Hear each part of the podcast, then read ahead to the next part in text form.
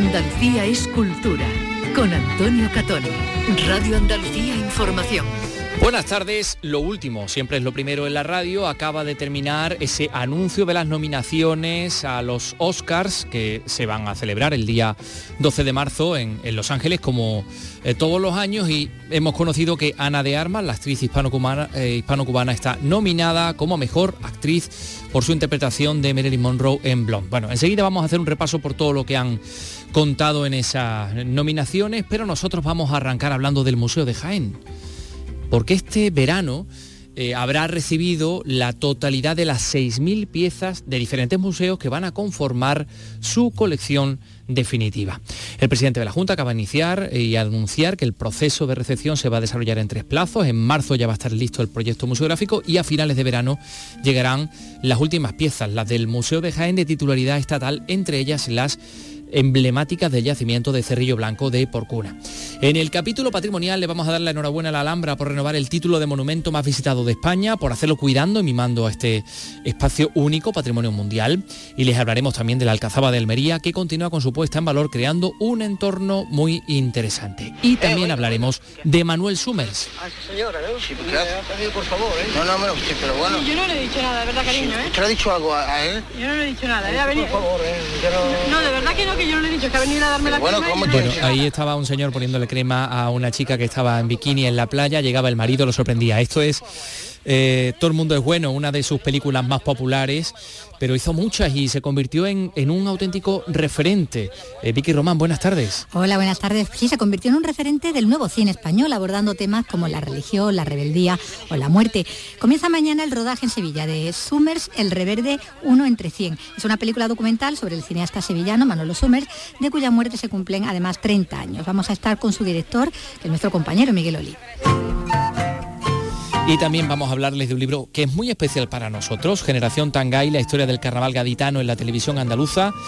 Y ahí, en ese libro, se cuenta cómo esta casa, Canal Sur, la radio y la televisión cambiaron para siempre esta fiesta que es desde luego patrimonio inmaterial. Estarán Manolo y Casal, Manolo Casal y Modesto Barragán para hablarnos de este libro.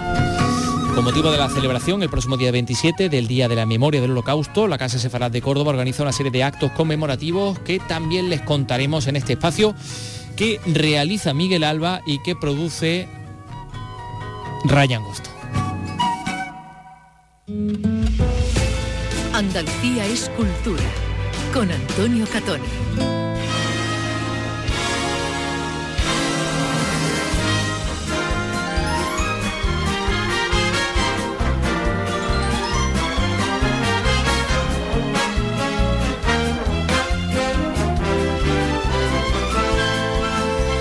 Bueno, pues sí, la música, el tema musical de original de los premios de la Academia Norteamericana del Cine, los llamados Oscars que se acaban de anunciar eh, y ya tenemos todas las nominaciones.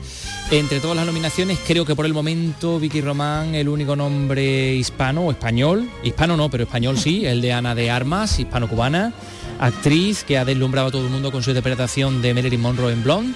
es una de las candidatas al Oscar a la, a la mejor actriz protagonista, donde va a estar compitiendo, bueno, pues con Kate Blanchett, que es la gran favorita, en vano se llevó el Globo de Oro el otro día por ese papel en, Tar, en esa película, y bueno, tiene también eh, por delante a, Michelle Williams, ¿no? Protagonista de, femenina de Los Fabelmans, que es esa película que relata la infancia prácticamente de, Steven Spielberg, eh, película nominada entre las candidatas al Oscar a la, a la mejor película y que también le depara a Steven Spielberg la candidatura como mejor director. Bien. Eh, en realidad, mm, Los Fabelmans es una de las que más candidaturas acumula, junto con Todo a la vez en todas partes, esa película un poco extraña, ¿no? Entre ciencia ficción, que ha, bueno, sacado de nuevo a, relucir al actor japonés que daba vida al niño tapón en las películas de, Indiana Jones y el japonés de los Goonies, que además está optando como, como actor protagonista también, ah, entre como actor de, reparto en su caso,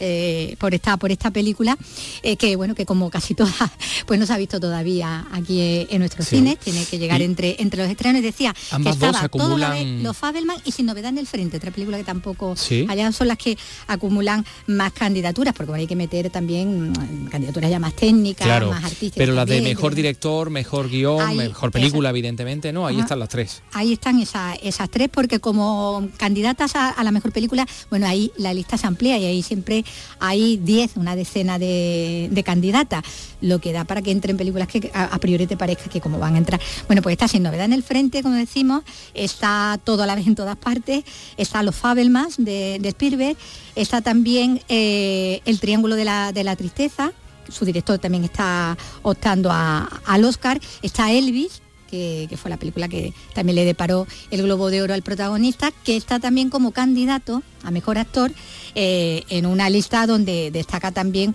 quien aparece como favorito, porque como estaba dividido las categorías en los globos de, de drama y de, comedia y demás, eh, pues es un firme candidato Brendan Fraser, el antiguo intérprete de la momia, ¿no? Sí, o de, Que emociona a todo el mundo, por cierto, en su discurso. Exactamente, con el, premio de, la crítica, que se ha llevado el premio de la crítica recientemente. el Globo de Oro fue para el protagonista de, Elvis. Eh, y están, bueno, como decimos, están esas películas y también Tar, por la que está Kate Blanchett, Avatar, aunque James Cameron no está Tar y Avatar. Está Avatar y Tar, pero Avatar no, no tiene a, James Cameron ahí estando como, como mejor director de, ahí, de, esa, de esa lista eh, ha salido. Y está, por ejemplo, la segunda parte de Tom Gunn Maverick sí, también se ha colado entre... Lo he visto antes en las canciones también. Sí, sí, pero también como mejor película, ah, también está en esa, en esa lista de que digo de, de una decena de, eh, de, títulos como mejor director. Ya he dicho, Steven Spielberg, el director de Tar, Todd Field, eh, están los directores de Toda la vez en todas partes, el director de Almas en Pena en Inisherin, que también está a mejor película, y el director del Triángulo de la Tristeza, que es esta película que todavía pues decía tampoco hemos tenido oportunidad de ver. Luego, mm, como destacable, pues Jamie Lee Curtis, que está en esa segunda, como actriz de reparto, por esa segunda parte de Puñales eh, por la espalda. Eh, está también. No, ella está por toda la vez en todas partes. Es por esa que decía, donde está, que es una de las que opta a mejor película y que es la que estaba el niño, ese actor que había desaparecido. Exactamente, había desaparecido del cine prácticamente y ahora vuelve a reaparecido. y me interesa especialmente el tema de las películas extranjeras, o ahora se llama mejor fin eh, película internacional. Sí, bueno, antes era el Oscar a la mejor película en habla no inglesa. Después era la mejor película extranjera. Ya la han cambiado, ha ido cambiando la, denominación, pero ahí No hay ninguna película española, pero hay una película en español. argentina, efectivamente. y con un actor que tenemos casi como español también, ¿no? Porque he rodado mucho aquí, como es Ricardo Darín, que es en esa, en esa película, ¿no? Argentina en 1985, ¿no? Eh, es otra de las que... De las que todo el mundo dice auténticas maravillas. Pues esa también está entre, entre las nominadas. Y luego ya, bueno, pues en el apartado eh, musical, pues de Black Panther, de, la música de un tema también de Lady Gaga, que es para, como decías tú, el de Tocan, el de, el de Maverick, también está ahí entre... Y, a la mejor banda sonora, la de Sin Novedad en el Frente, Babylon, que Babylon parece que va a tener muchas canciones, al final no, no tantas, está ahí en la banda sonora, Almas en Pena en Inisherin, la, la película está ambientada en Irlanda, Los Fabelman de Spielberg, y el todo a la vez en todas partes, que al final se ha colado a la vez en todas partes, porque lo vemos en casi todas pues las... Tiene muchas candidaturas, sí. Pero eso es lo que ha pasado, eso es lo que acaban de anunciar y nosotros se lo acabamos de, contar. Gracias, Vicky. Eh, enseguida vamos a hablar del Museo Ibero de Jaén. Son las 3 y 8 minutos. De lunes a viernes, a las 4 de la tarde, tienes una cita con el flamenco. Los conciertos y festivales, los recitales, los homenajes, las citas imprescindibles de este arte genuino de nuestra tierra. La mejor selección de nuestra fonoteca. Portal Flamenco de lunes a viernes desde las 4 de la tarde con Manuel Curao. Radio Andalucía Información.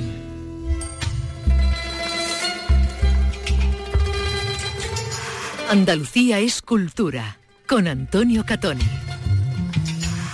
A finales de verano, del verano que viene, el Museo Ibero de Jaén habrá recibido la totalidad de las 6.000 piezas que van a conformar su colección definitiva. Ha acogido ese edificio hoy el Consejo de Gobierno de la Junta de Andalucía y en la rueda de prensa posterior ha sido el propio presidente de la Junta de Andalucía quien ha anunciado cómo va a ser todo el proceso. Lo escuchamos. El año pasado, el Museo Ibero superó las 60.000 visitas, una cifra que aspiramos evidentemente a multiplicar con creces cuando el proyecto de adaptación del edificio esté totalmente concluido y albergue la totalidad de las piezas que está prevista traer aquí. Este museo reunirá las distintas colecciones íberas que existen en toda Andalucía y será gracias a la colaboración entre la Junta de Andalucía y el Gobierno Central. Más de 6.000 piezas formarán parte de la colección del museo algo más de la mitad, en torno a 3.600 piezas, son de titularidad autonómica y el resto de las piezas serán de titularidad estatal. De ellas se expondrán al público 2.358 piezas.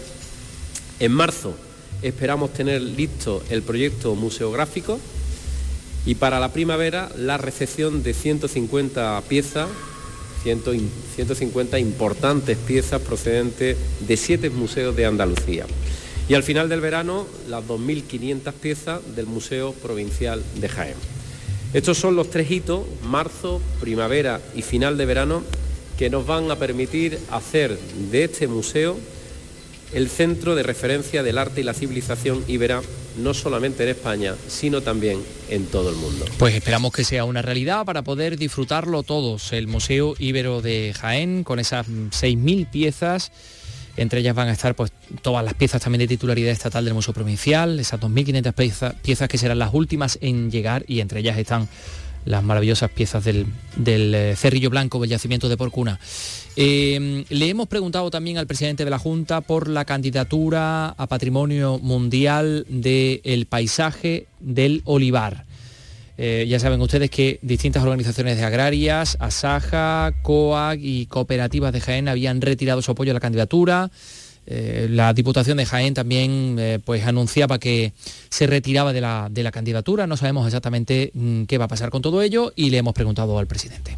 Que una cosa no debe poner nunca en riesgo la otra. Yo creo que con un siendo audaces, por así decirlo, y siendo lo más posibilistas posible, podríamos hacer un equilibrio que se puede propiciar para que esa candidatura pueda seguir teniendo viabilidad.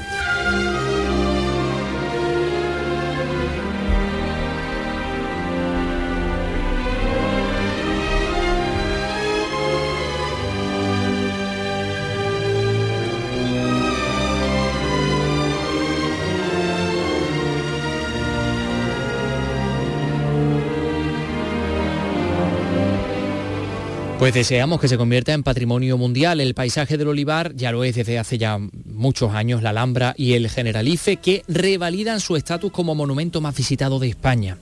Una Alhambra que también ha contribuido a, pues, a los datos en pernoctaciones en, Granada. Bueno, tenemos que decir que Andalucía en general ha superado, perdón, ha recuperado en 2022 el 90% de las pernoctaciones hoteleras que tenía antes de la pandemia. Y, bueno, y eso en Granada, pues eh, ya saben ustedes que tiene especial protagonismo en ello el propio monumento, que hoy, y pese al frío, sigue recibiendo visitantes, muchos. Lo podemos comprobar en las taquillas de acceso al complejo eh, Nazarí, donde ha estado la mañana, eso sí, bien abrigada, nuestra querida Encarna Maldonado. Adelante, Encarna. Hola, buenas tardes, Antonio. Hemos conocido efectivamente hoy los datos de turismo del año 2022 y aquí en la Alhambra donde nos encontramos, bueno, pues ha sido un año muy bueno, un año con unos resultados excepcionales, incluso ahora en invierno y con un día tan gélido como este, pues las taquillas de la Alhambra están a rebosar, muchos turistas, muchos visitantes interesados en conocer este monumento. Tenemos, por ejemplo, aquí a un joven. Eh, hola, ¿qué tal? Cuénteme, ¿qué es lo que le apetece más ver hoy en la Alhambra? Y conocerla, este, este paseo acá por Andalucía y que conocerla. ¿De dónde vienen? De Argentina. ¿Su primera visita a España, a Granada? A Granada sí. Dígame, además de la Alhambra, ¿dónde más, más van a ir? Estuvimos en Madrid y recorriendo un poquito Andalucía. Yo ya estuve varias veces, pero es tan maravillosa que siempre dan ganas de volver. ¿Y de la Alhambra qué es lo que más le atrae? ¿Qué es lo que espera encontrar esta mañana cuando pase por ahí, cuando atraviese el torno de la puerta? Eh, estuve en Alhambra en 2015, me resultó inolvidable y él no la conocía, entonces bueno, en este viaje hay que venir. Es, inevitable, es maravillosa. Si uno viene a España no puede perderse la Alhambra. Puede perderse la Alhambra y no puede perderse nada de Andalucía. Muchísimas gracias, pues ya ves, o sea, la imagen que, todo el mundo mantiene, el recuerdo y el sitio indiscutible e inevitable que tiene que ser la Alhambra. ¿Qué tal? Bueno, la verdad es que no sé, no sé mucho. Mm, nosotros estamos viajando por Andalucía, llegamos ayer, entonces todos dicen que es la octava maravilla del mundo. A comprobar si es verdad la octava maravilla, ¿verdad? Exactamente, exactamente, así es. ¿De dónde vienen? De Milán, de Italia italianos muy bien, pues bienvenidos, bienvenuto. Gracias, gracias. Cuéntame, ¿qué, qué, esperas ver esta, esta tarde en la Alhambra? Pues conocer un poco la historia de la Alhambra, aquí con mi hermana que es historiadora y guía turística. Genial, pues bueno, vamos a aprovechar a la guía turística, ¿no? Cuéntanos, ¿cómo hay que visitar la Alhambra? Pues habría que ir en orden cronológico, la verdad, para ir entendiendo la evolución de la Alhambra, de cada edificio y luego pues el Palacio Nazarí con el Patio de los Leones, con la fuente.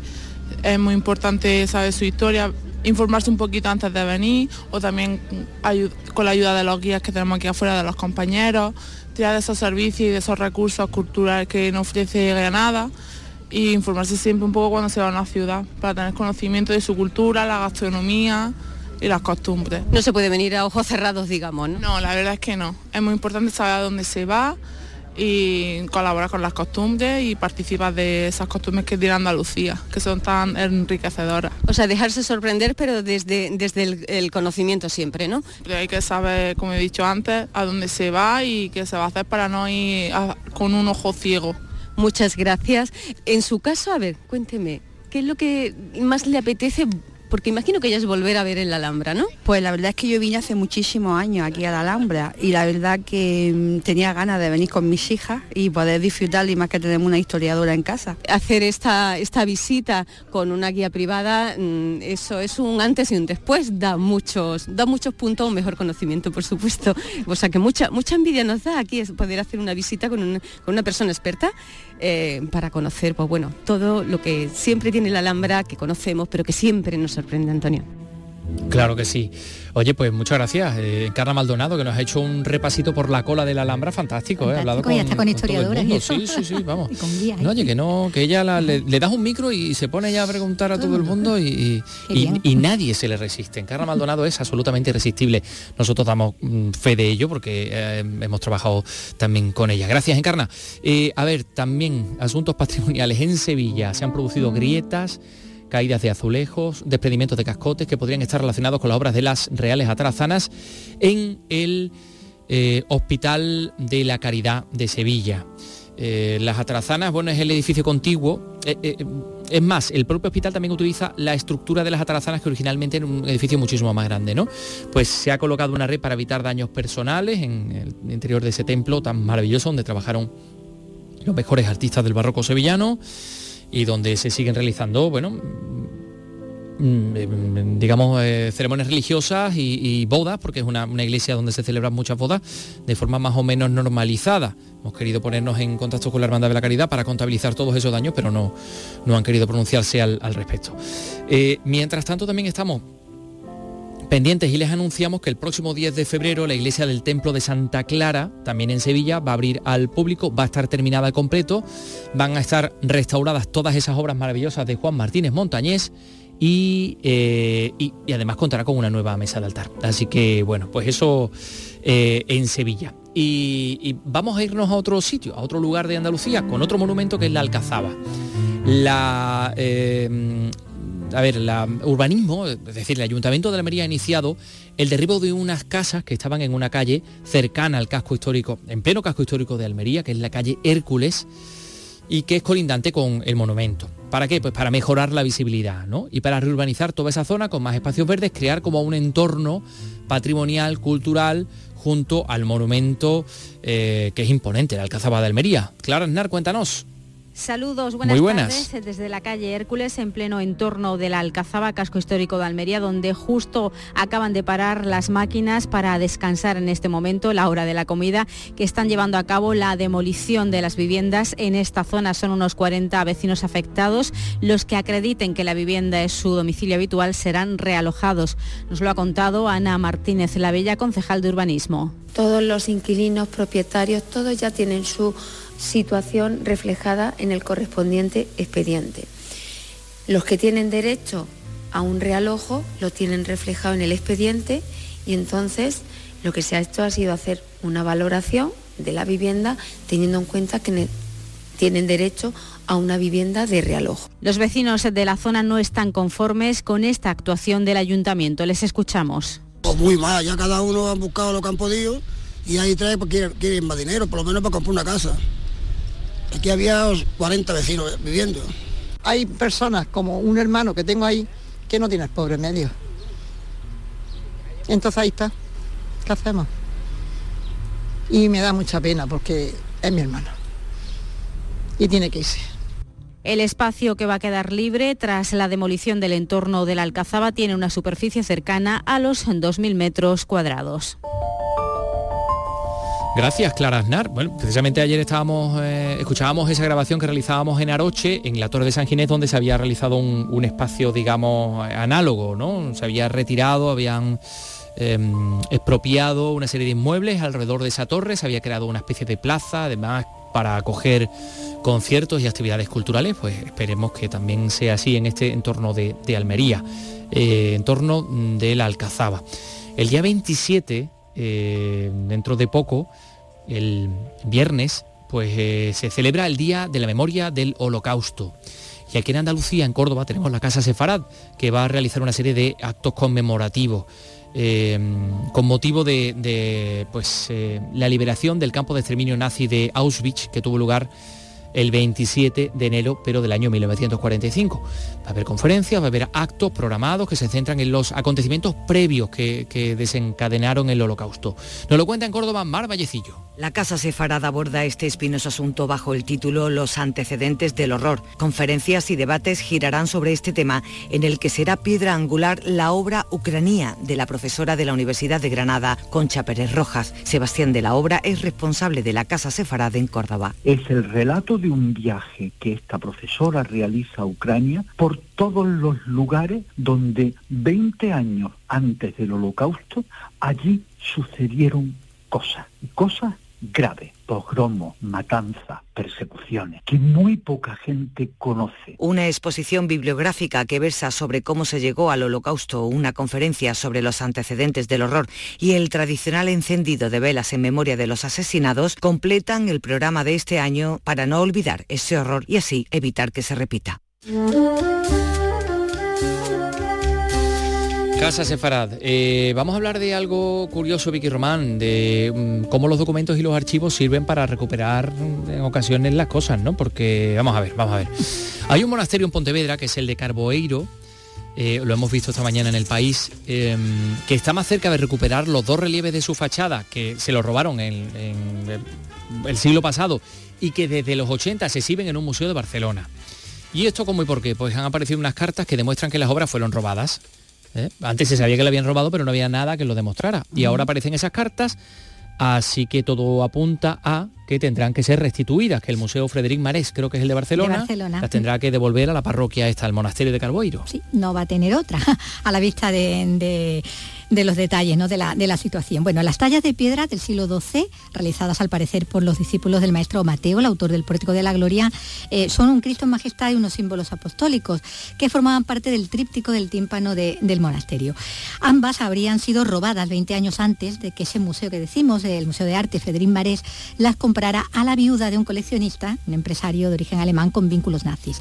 El robo queda probado ahora por las cartas halladas por un historiador entre los legajos del archivo del Reino de Galicia, cuando estaba investigando pues otro asunto, eh, los bienes de los Franco, ¿no?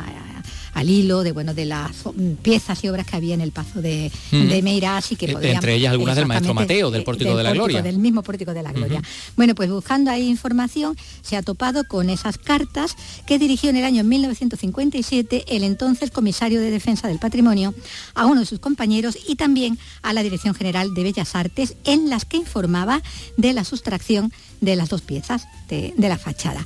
Esas piezas que en 2006 ya se reclamaron al Museo Catalán y que ahora pues no va a tener este argumento frente a la adquisición ilegal de las piezas, que queda demostrado el hecho de que ya se diera cuenta de que esas piezas se la habían llevado. Claro, ahora no puede decir, no... es que, no tiene esto de compra. Pero anda ya, ¿tú cómo sabes si te lo han robado o no? Pues mira, toma. Aquí pues en 1957 lo estaban ya, denunciando. Lo, denunciaron, gracias Vicky. Eh, dos cositas, vamos a hablar con Miguel Olí dentro de, nada, porque nos va a hablar del rodaje en Sevilla de Summers, El Rebelde 1 entre 100, del cine de Manolo Summers, pero antes un par de asuntos eh, pues referentes a la filosofía en este caso, en primer lugar, y también a la, literatura, porque vamos a hablar de María Zambrano. El Ministerio de Cultura ya es patrono de la Fundación, que esto va a suponer también un impulso a la internacionalización de la figura de la pensadora beleña. Alicia Pérez, Málaga, cuéntanos. Con el patronazgo del Ministerio ya están representadas todas las administraciones en la Fundación María Zambrano. Desde que se creara en 1988 trabaja por poner en valor la vida y obra de la filósofa beleña, además de ayudar a difundir su legado.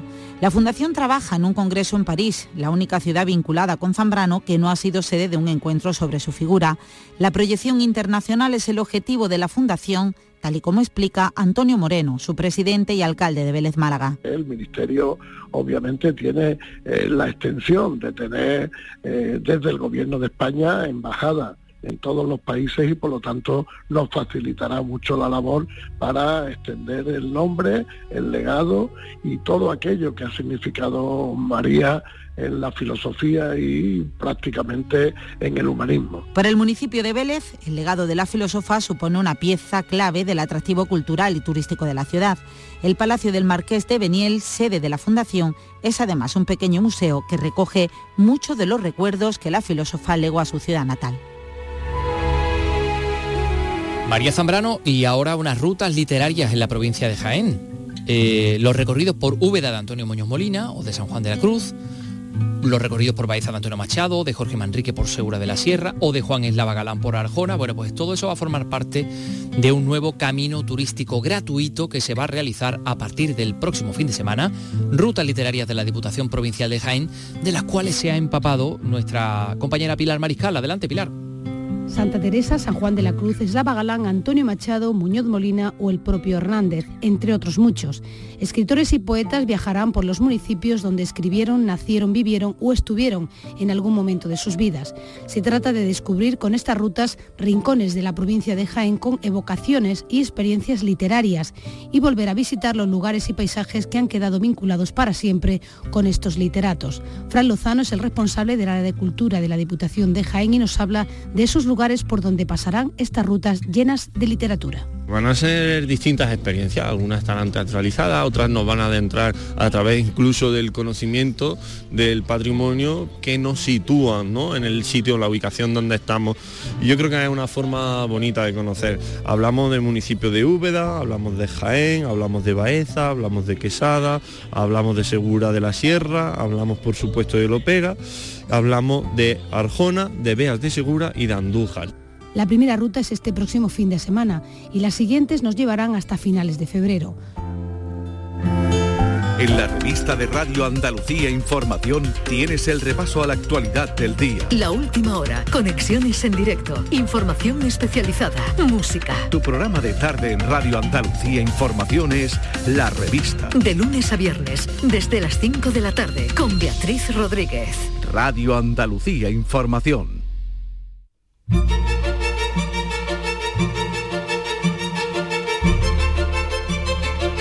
Andalucía es cultura, con Antonio Catoni.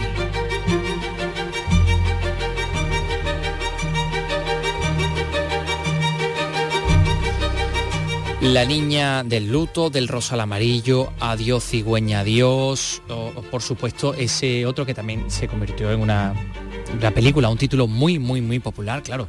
Todo el mundo es bueno.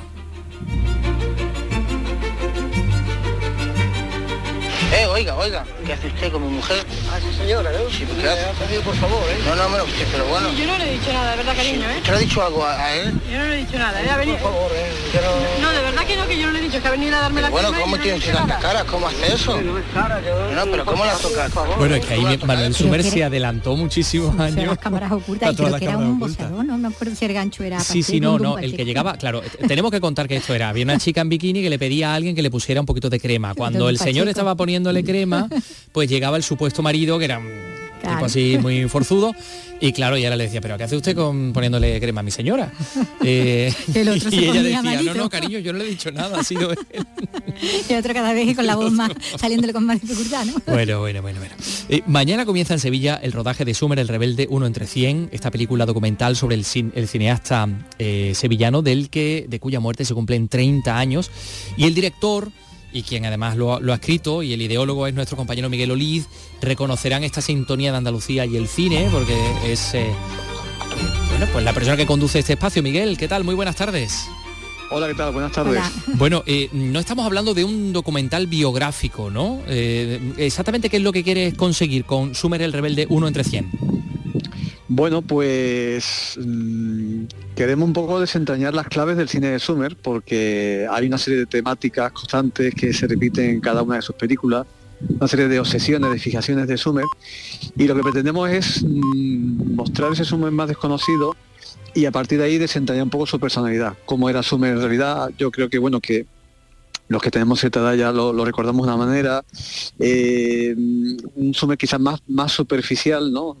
Y entonces la idea es un poco profundizar y conocerlo realmente y, saber sus inquietudes, sus preocupaciones, sus temáticas que estaban presentes en cada una de sus películas. Mm, ten en cuenta que son, son cosas que a lo mejor si se ven las películas de Sumer por separado, uno a lo mejor no se percata de ellas, pero cuando, mm, como he hecho yo, he podido verlas todas relativamente en maratón o en varias sesiones, pues eso está ahí, ¿no? Y entonces, pues, pues bueno, pues eso, que está más o menos oculto, entre comillas, ¿no? Pues un poco darlo a conocer y yo creo que vamos a sorprender a, los espectadores. Y aparte también otra clave importante es el tema de la censura, o sea, el tema de la censura, eh, bueno, eh, eh, Sumer sufrió los rigores de la censura, yo hablo de sumerfobia, y él pues no se quedó callado, la combatió muy duramente, entonces también es algo muy desconocido y lo vamos a mostrar también en el documental. Bueno, Miguel, adentrarse en su personalidad pasa también, bueno, pues eh, por tener de primera mano ¿no? los testimonios de quienes mejor le conocieron más de cerca, ¿no? O como es el caso de su familia, eh, de, forma que bueno, que vas a contar con, con, esos testimonios, ¿no? De su hijo, su hermano, su compañera de los últimos años también, ¿no?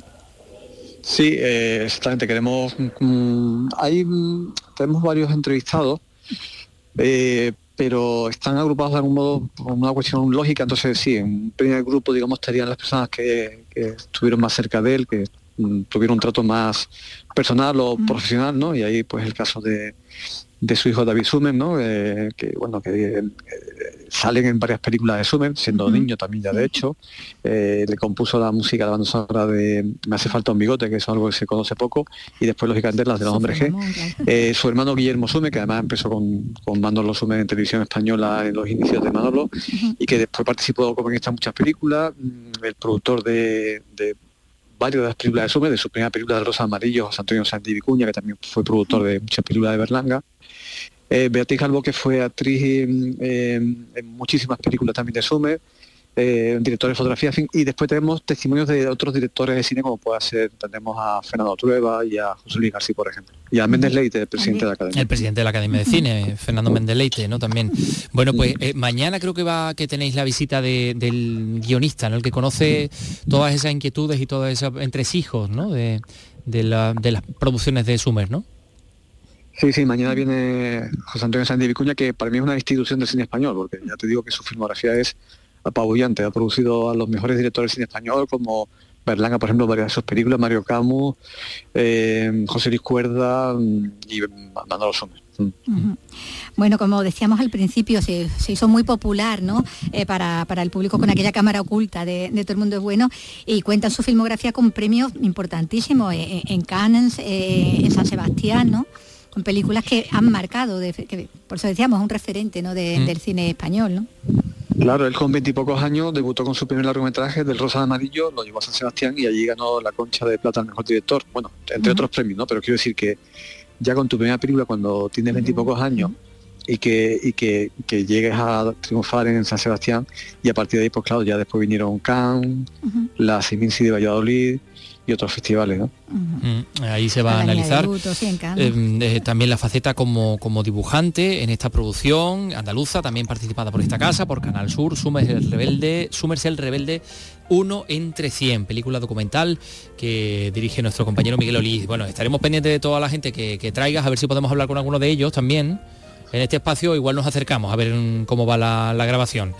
Eh, Miguel, que vaya todo genial y gracias por este trabajo que seguro que va a descubrirnos un Summer diferente. Un abrazo. Muchas, muchísimas gracias a vosotros.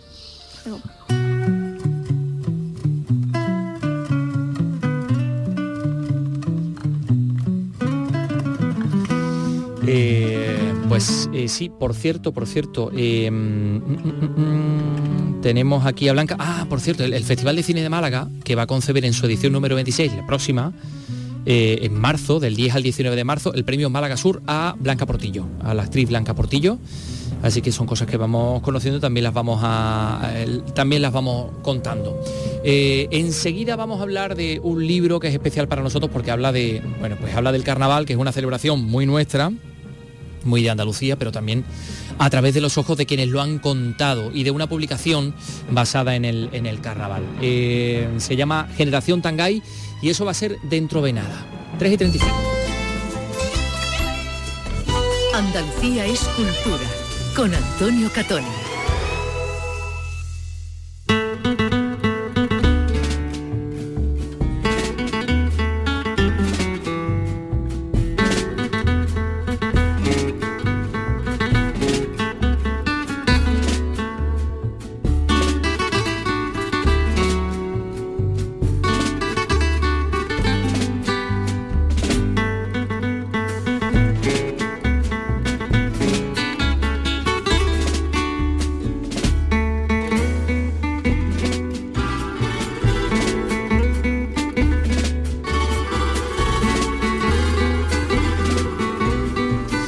Catoni. carnaval, elemento patrimonial de, primer orden.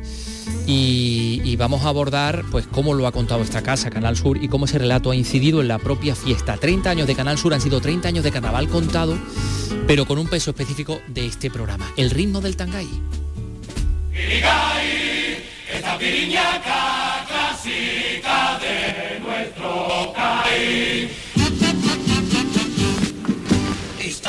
Echando un programa tenemos una tele, también una radio, Canal Sur la vuestra.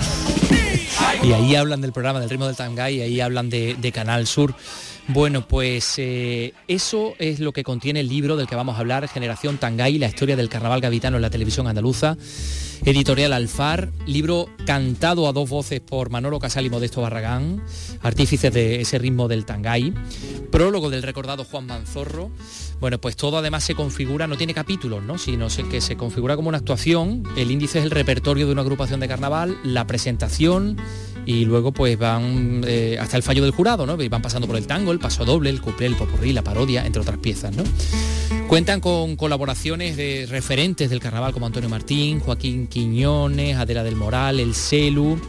Y, bueno, pues habla de este programa que reveló cómo se hacía, cómo era el carnaval por dentro, las tripas del carnaval, cómo se elaboraban los repertorios de las, de las agrupaciones, ¿no? Y ahí están también pues eh, la impresión de gente que ha crecido con Generación Tangay, ¿no? Como Roberto Legal, Federico Quintero. Bueno, aquí tenemos a los dos ideólogos, Manolo Casal, buenas tardes. Muy buenas tardes. Y ahí tenemos también a Modesto Barragán. Muy buenas tardes, Modesto. Muy buenas tardes, querido compañero, encantado. Eh, y encantado estoy yo de teneros aquí para hablar de carnaval, para hablar de este elemento patrimonial y para hablar del papel de los medios de comunicación y de Canal Sur concretamente, de vuestra participación que ha incidido en, la propia fiesta a lo largo de los 30 años de, vida de Canal Sur, ¿no, Manolo? Sí, ha tenido una influencia notable porque el Carnaval de Cádiz históricamente era una fiesta muy seguida por la gente de la Bahía de Cádiz y, y por la gente del Valle del Guadalquivir. En Sevilla ha sido muy importante siempre el Carnaval de Cádiz. Había un gran carnaval a principios de siglo en la Alameda de Hércules el tío de la tiza, el mítico Antonio Rodríguez, autor de, Los duros antiguos, el himno del Carnaval de Cádiz, murió precisamente aquí en Sevilla, en, la Alameda de Hércules. Por tanto, entre las dos provincias siempre hemos alimentado la afición al carnaval, pero el auténtico boom no llega hasta que los medios de comunicación se meten en el carnaval y lo difunden. El medio de comunicación más importante de los años 80 y 90 en España era naturalmente la televisión. Cuando la televisión entra a saco en las transmisiones del concurso, que el carnaval de la calle es otra cosa, entra en las transmisiones del concurso de, agrupaciones carnavalescas del carnaval de Cádiz, pues la gente encuentra otra dimensión y motivos más que suficientes para admirar ese talento, ese ingenio, ese nivel de creatividad que desarrolla Cádiz todos los años. Pero, pero, pero, Modesto, claro, cuando llega la televisión llega con unas formalidades que luego van cambiando. Llega Canal Sur y llegan unos jóvenes eh, unos jovenzuelos mm, que hacen que un poco el continente se parezca al contenido eh, y viceversa, ¿no? Modesto, porque eh, empezaste a contar el carnaval de una manera distinta. ¿Cómo y por qué surge eso? Sí, unos jovenzuelos que tenían, querido compañero, solo 25 años, y con 25 años se hacen muchas cosas nuevas, se es muy osado, se es muy creativo, muy imaginativo, y eso es lo que nos tocó vivir a nosotros en aquella radio de los primeros eh, años 90, en aquellas bambalinas del Teatro Andalucía que todavía estaba eh, reformándose en el Teatro Falla. Allí se notó un cambio radical, con la forma de retransmitir, con la guasa que le metíamos a la transmisión, cantábamos, cantábamos coplas, había un sonido espectacular, no había publicidad, en fin, aquello lo cambió todo. Y, ahí es donde de verdad empezó a gestarse la generación Tangay de la que hoy estamos hablando eh, en este libro. ¿no?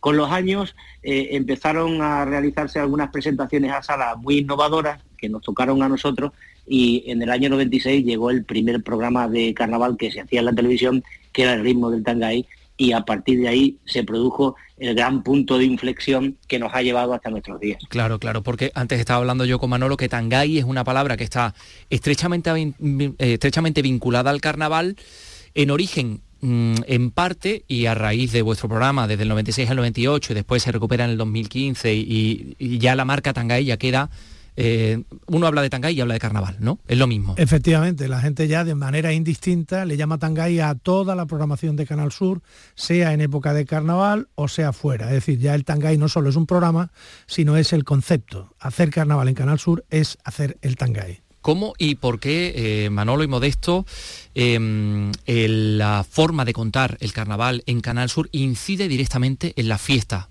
¿Afecta, modifica de alguna manera la fiesta? Bueno, nosotros realmente lo que... Sí, sí. Sí, sí, modesto. No, decía que la televisión eh, influye absolutamente en todo. ¿eh?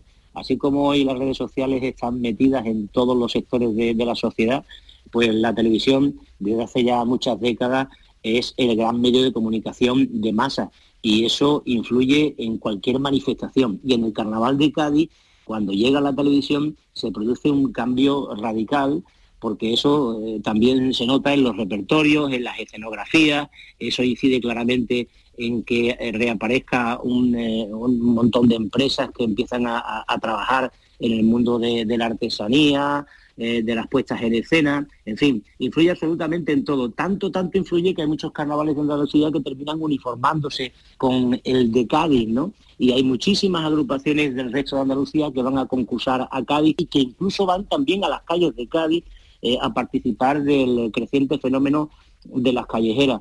Influye en la forma de expresarse, en la forma de vestirse, absolutamente en todo. Habría que hacer un estudio exhaustivo, alguna tesis doctoral se ha hecho, se ha hecho en ese sentido, y de, y de mucho de esto se habla en el, en el libro eh, Generación Tangay, en el que hacemos además una relación de todas las tesis doctorales, algunas de las cuales se han ocupado de este tema. Yo creo que una de las claves eh, fue la manera en la que nosotros nos integramos en el carnaval y no a la inversa. Es decir, cuando nosotros llegamos a Cádiz, primero con la radio y después con la televisión pública, eh, queríamos mostrar el carnaval de Cádiz en su verdadera dimensión, sin filtros, sin trampa ni cartón. Es decir, que la gente no cambiara delante de la cámara o del micrófono, sino que se comportara como era en realidad. Es decir, que nosotros éramos testigos mudos de, un cuadro costumbrista que es Cádiz en sí mismo. Queríamos que Cádiz se contara y se cantara tal y como es, ¿no? Y el esfuerzo habitualmente la gente cambia cuando sale por televisión, imposta la voz o imposta la... intenta mantener su, mejor, su mejor versión. La, posición, intenta parecer mm, mejor que nunca, ¿no? Y nosotros no queríamos eso, nosotros lo que queríamos era adaptarnos a Cádiz. Y yo creo que uno de los grandes secretos del éxito del Tangay, del éxito de Canal Sur en estas tres décadas, ha sido nuestra manera de contar el carnaval adaptándonos a Cádiz como una piel, juntando nuestra piel y no haciendo que Cádiz se adaptara al medio de comunicación. Y ahí está una de las claves, que Cádiz se ha mostrado a sí misma tal y como es. Sí, sí, sí. Antes y después otra de las claves eh, es, la didáctica que hemos, eh, eh, hemos impuesto desde que empezamos en la radio. Como estábamos contándoselo a toda Andalucía y sabíamos que había mucha población andaluza que no conocía las claves de una fiesta que no olvidemos es eminentemente local, pues explicábamos continuamente, a veces de manera machacona, todo lo que creíamos que la gente no entendía, entre otras cosas el habla de Cádiz, que es una de las secciones destacadas del ritmo del Tangay. ¿no? Ahora se está hablando mucho y, con orgullo, afortunadamente, de nuestro acento, de nuestras hablas y del habla de CAE, eh, especialmente porque tenemos en ciernes el Congreso Mundial de la Lengua, del que somos capital mundial. Bueno, pues el primer programa de televisión que habla del habla de Cádiz, ¿eh? y valga la redundancia, es el ritmo del tangay, que explica lo que significan pues términos como bastinazo, eh, como aliquindoy, como cambembo, como guachinay, en fin, y tantas otras cosas que ya la gente se sabe de memoria. Como se sabe de memoria eh, eh, la manera en la que se toca el pito de carnaval. Fíjate qué cosa más simple. Eso había que explicárselo a la gente porque no se sabía. No se conocía la diferencia entre comparsa y chirigota. No se conocía la diferencia entre romancero y cuarteto estas cosas parecen hoy muy obvias, pero en aquel momento había que explicar. Había que contar que era un cumple, fue la segunda clave. Cómo estaba compuesto, eh, cómo terminaba, cómo era la estructura de ese tipo de cosas. Y ahora esto tiene otras consecuencias, de las cuales yo me gustaría extraer alguna, alguna mm, vuestra, vuestra visión, ¿no? Antes, Modesto, has dicho que efectivamente, gracias a los medios de comunicación, el Carnaval de Cádiz llega a toda Andalucía y más allá, después ya con las nuevas tecnologías. Yo que soy de la Carolina, un pueblo de Jaén que tiene un carnaval de origen centroeuropeo por los colonos, hermanado con Cádiz, uno va viendo como poco a poco Cádiz va llegando también, se imita el acento, cosa que a mí me parece, la verdad, bastante lamentable, pero bueno, mm, eh, hay muchos carnavales en Andalucía, Málaga, por ejemplo, ¿no? Que toman esa referencia del, carnaval de Cádiz también, eh, bueno, pues porque el carnaval se transmite a través de, de Canal Sur. ¿Cómo y por qué se lleva a cabo ese proceso? Es la lógica de la globalización. Esto no, nos pasa con todo. Es decir, aquí nunca se comían hamburguesas y ahora tenemos a millones de personas comiendo hamburguesas todos los fines de semana en una multinacional americana. ¿no? Pero eh, esto es globalización cultural. Eh, en el nivel de Andalucía, eh, mira que Canal Sur desde el principio vio que el carnaval era un elemento de vertebración porque era una fiesta universal que se celebraba en muchos sitios de Andalucía. Hubo un periodo, el de la dictadura franquista, en el que se prohibió y no se celebró. Pero cuando llegó la, democracia se recuperó el carnaval absolutamente en todas partes, también en Cádiz, que es el carnaval más famoso de la península. ¿Por qué? Porque tiene unas diferencias que lo hacen único en el mundo. Es un carnaval cantado, es un carnaval de letra y música, un carnaval donde es más importante qué decimos que el cómo vamos vestidos o qué máscaras nos ponemos. ¿no? ¿Qué está pasando y qué pasa cuando la televisión entra en estas cosas? Ha ocurrido también con otra gran tradición de nuestra fiesta como es la Semana Santa. Ahora todo el mundo intenta imitar el estilo eh, de colocarla, eh, de, cargar un paso en Sevilla eh, o de colocar las flores como en Sevilla y, en fin, todos los ornamentos que llevan los pasos de Semana Santa. ¿Y qué pasa con el Carnaval de Cádiz? Que todos esos sitios que tenían murgas históricas con peculiaridades de cada zona, hoy ya no sacan esas murgas. Increíble. Han, han hecho lo fácil. Lo fácil es imitar a las chirigotas gaditanas. Tienen ese referente y eso es lo fácil. Hombre, yo siempre apelo a que eh, lo de Cádiz está muy bien, eh, que hay que aprender muchas cosas de Cádiz, pero que al mismo tiempo hay que limitar la influencia de Cádiz en los sitios y que hay que trabajar por valorar las tradiciones de cada uno y las características y peculiaridades de cada sitio. ¿no? ¿Qué te parece a ti, Modesto? Fíjate eh, cómo sería la cosa que en los primeros años de retransmisión de Canal Sur Televisión, en, la, post-transición, digámoslo así, pues muchos de los grupos de carnaval del resto de Andalucía cogían las músicas de las chirigotas, de las comparsas más famosas de Cádiz y les ponían letras de los acontecimientos locales. Esto, no lo, esto, no, lo conocíamos, ¿verdad? Esto lo encontramos en el Tangay, eso. Efectivamente, y eso es así. En los últimos años es verdad que estamos asistiendo a un fenómeno de eh, reverdecimiento del carnaval de, localidades como Málaga, Huelva, Córdoba. La gente empieza ya a reivindicarse a sí misma y están haciendo cosas extraordinarias que en muchos casos no tienen nada que envidiarle al carnaval de Cádiz. Y en ese sentido se están dando pasos. Pero la uniformidad en este sentido también es evidente eh, en toda Andalucía el, modelo a seguir es el de Cádiz, como ocurre en tantos órdenes de la vida cuando eh, lo que se está siguiendo tiene tantísima fuerza. ¿Qué significa para vosotros dos que Juan Manzorro haya hecho este maravilloso prólogo?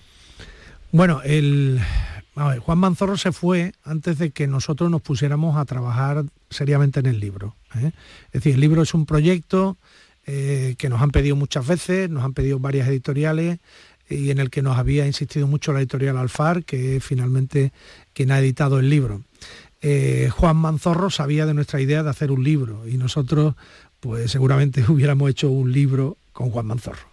Pero cuando de verdad nos pusimos a trabajar en el libro, Juan Manzorro ya no estaba. ¿eh?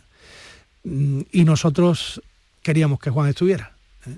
Entonces, Modesto pensó en hablar con, Mónica, con la viuda, y, y recuperar reflexiones y escritos de Juan.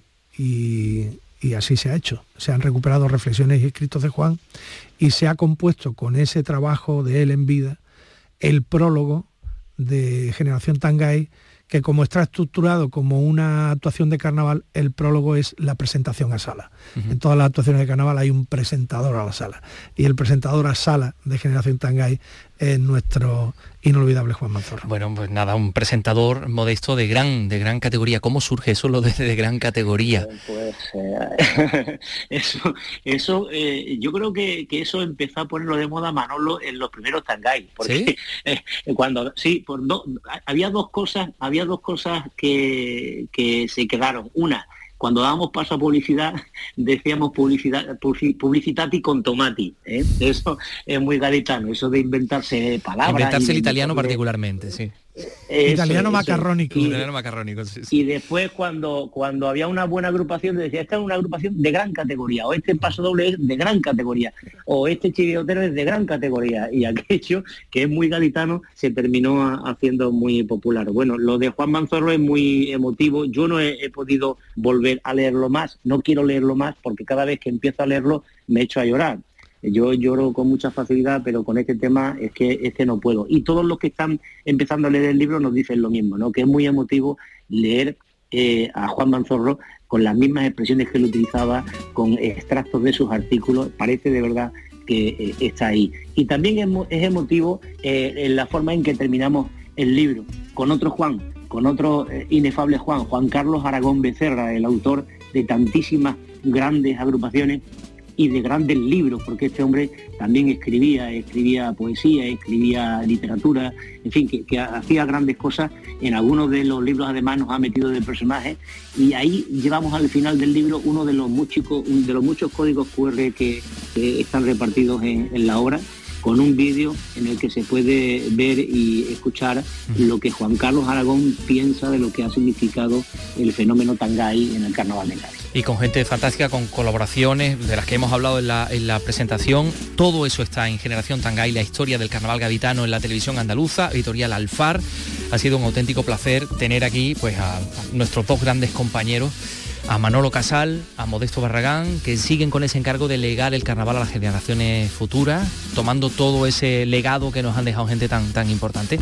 Muchísimas gracias, Manolo. Muchas gracias, Antonio. Gracias, Modesto, un abrazo enorme. Gracias, Antonio, por habernos metido en un programa de cultura, porque el carnaval es cultura. Siempre decimos, siempre decimos una cosa que decía el Peña, el carnaval es una cosa muy seria. no te quepa la menor duda. Un abrazo. Un abrazo.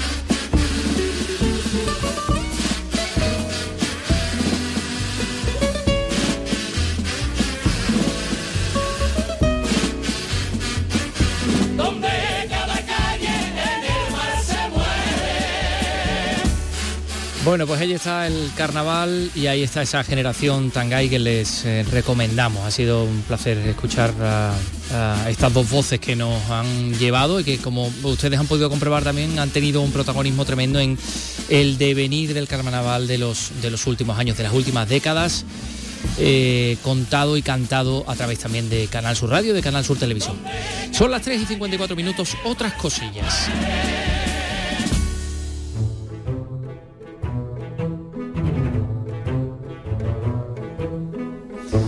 Em, em, eh, el Consejo de Gobierno de la Junta de Andalucía, que les hemos contado, hemos hablado allí del Museo Ibero, hemos hablado del paisaje del olivar, y hay otra noticia referente a la cultura, en este caso podríamos hablar de patrimonio industrial, porque el Consejo de Gobierno de la Junta ha tomado conocimiento de una actuación para la restauración, es decir, va a invertir 5 millones de euros en restaurar el entorno minero del Cortijo de la Lara en La Carolina, por cierto, en mi pueblo, que lo acabamos de, de decir.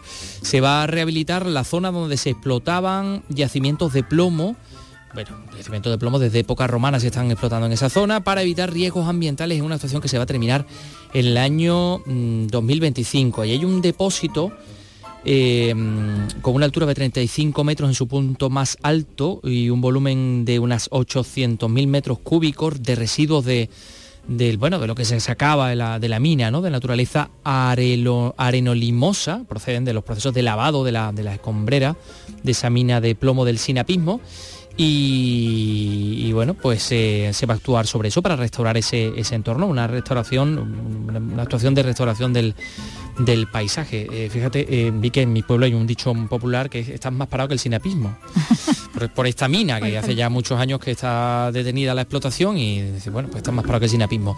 Em, a ver, y otras cosas, una exposición de cultura Art for Change, animalario para la Agenda 2030 una exposición en Málaga. Eh, la directora general de Cultura, em, junto a la comisaria de la exposición y la gestora del proyecto Alpha Change, Marta del Corral, han presentado esa muestra compuesta por 100 piezas adquiridas recientemente eh, para incorporarse a los fondos documentales. Está en las salas Mingorance del Archivo Municipal de Málaga. Es fruto del trabajo de varias generaciones de creaciones locales entre los que se encuentran nombres de reconocido prestigio y dilatada carrera junto a talentos más jóvenes de la escena de la escena contemporánea, del arte contemporáneo.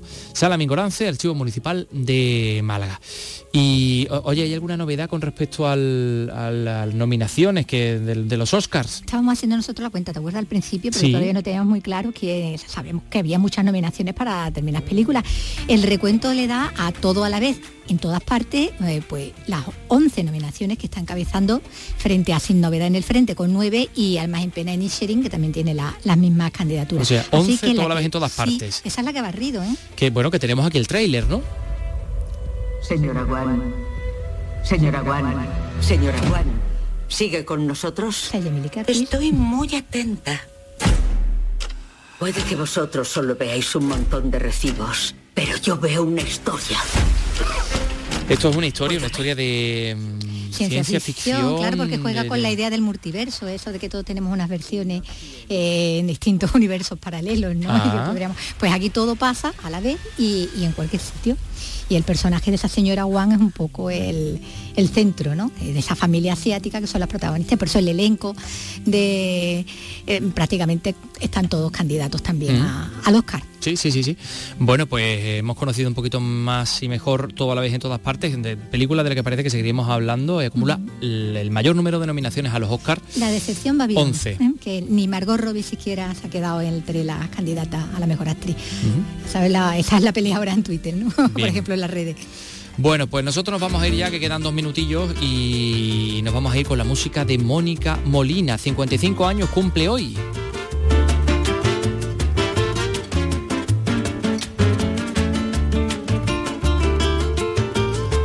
Melódica, actriz, perteneciente a la, conocida saga de, artistas, la séptima de los ocho hijos de, de Antonio Molina, del malagueño, y que siguió el camino de sus hermanos como actriz y de su sobrina Olivia Molina, eh, dedicándose a la interpretación durante algo más de una década. Aquí está interpretando un tema de Cesaria Évora, exactamente, Sodade.